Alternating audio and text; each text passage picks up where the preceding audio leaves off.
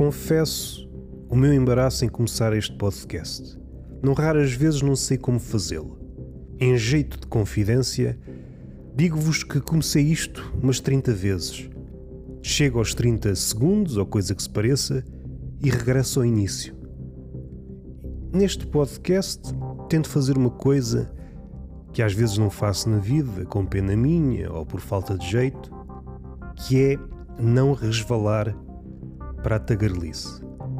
Não que eu suba aos cumes da arrogância e me nomeie como sábio, detentor de todo o conhecimento e que, de doravante, da minha boca só saiam pérolas atrás de pérolas. Não é isso que sucede, seja da minha boca, seja de outra boca mais célebre, há sempre espaço para o desajuste, para o erro, para a tagarelice.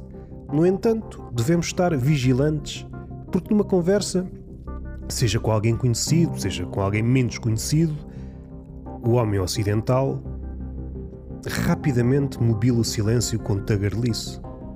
Vamos ao fundo da memória e às vezes não tão fundo assim.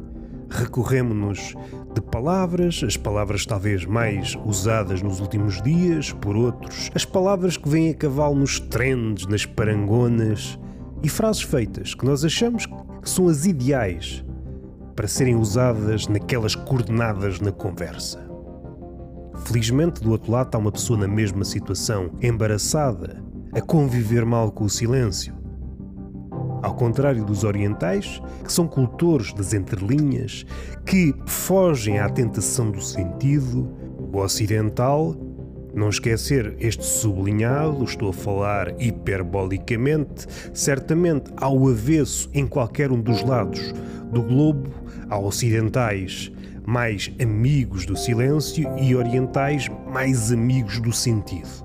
No entanto, podemos generalizar e criar uma espécie de modelo, ainda que seja rombo. Ninguém estranha se eu disser o homem contemporâneo, pelo menos aquilo que se passeia à nossa volta, é avesso ao silêncio. O silêncio é aquele ponto antigamente usado para repensar aquilo que acabamos de dizer.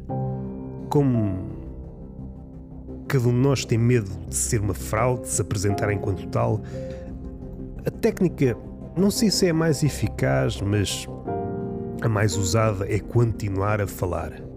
Mais rapidamente possível, se for possível, no meu caso. Nem é tanto assim, eu não tenho fôlego para vos inundar com o meu caudal verbal. Sou asmático. Tenho de me contentar com as velocidades mais caseirinhas, nada de velocidades olímpicas.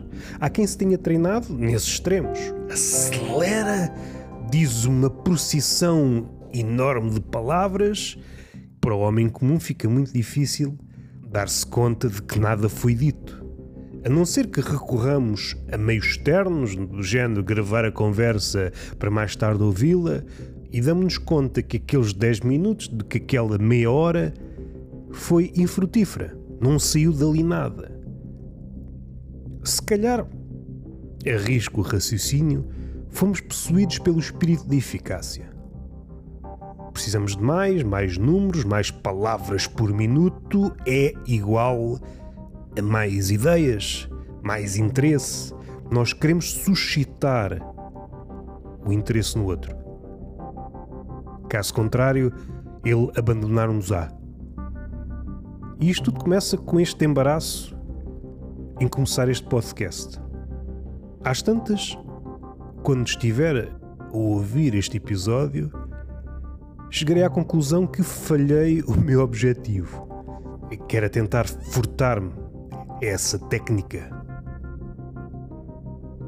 Às tantas não está ao alcance do ser humano, pelo menos o ocidental. Temos de mobilar todos os silêncios, caso contrário, esta multidão de rostos que se acoita sobre o nosso rosto precário, para utilizar uma expressão de Eugênio de Andrade, e a revelar que nós somos somos o rosto cansado, primevo, não sei se vive-se morto do Deus Dioniso. Temos um bocado de comédia, temos um bocado de tragédia, temos um bocado de insânia E essas três coisas verdadeiras até o tutano, se reveladas em simultâneo, não sei que efeito sortiria no outro. Porque o outro, no fundo, sabe que pode não ter as mesmas porções de comédia, de tragédia e de insânia, mas sabe que debaixo dessa pilha de máscaras há qualquer coisa que ele tenta ocultar. Os motivos podem ser ligeiramente diferentes, mas este medo é comerciado nas entrelinhas daquilo que vamos dizendo. Caso contrário, parávamos. Espera aí, deixa-me pensar um pouco naquilo que acabaste de dizer. Ao parar, íamos revelar, pensamos nós, a nossa ignorância e a nossa estatura, o nosso nome, a nossa reputação não sobrevive ao lado da ignorância. Então ficcionamos isto tudo. Vamos no carrossel da velocidade, desfiguramos tudo, nomes, terras, somos turistas furibundos, a correr por um discurso que não sabemos por onde passa. Até ao próximo apiadeiro.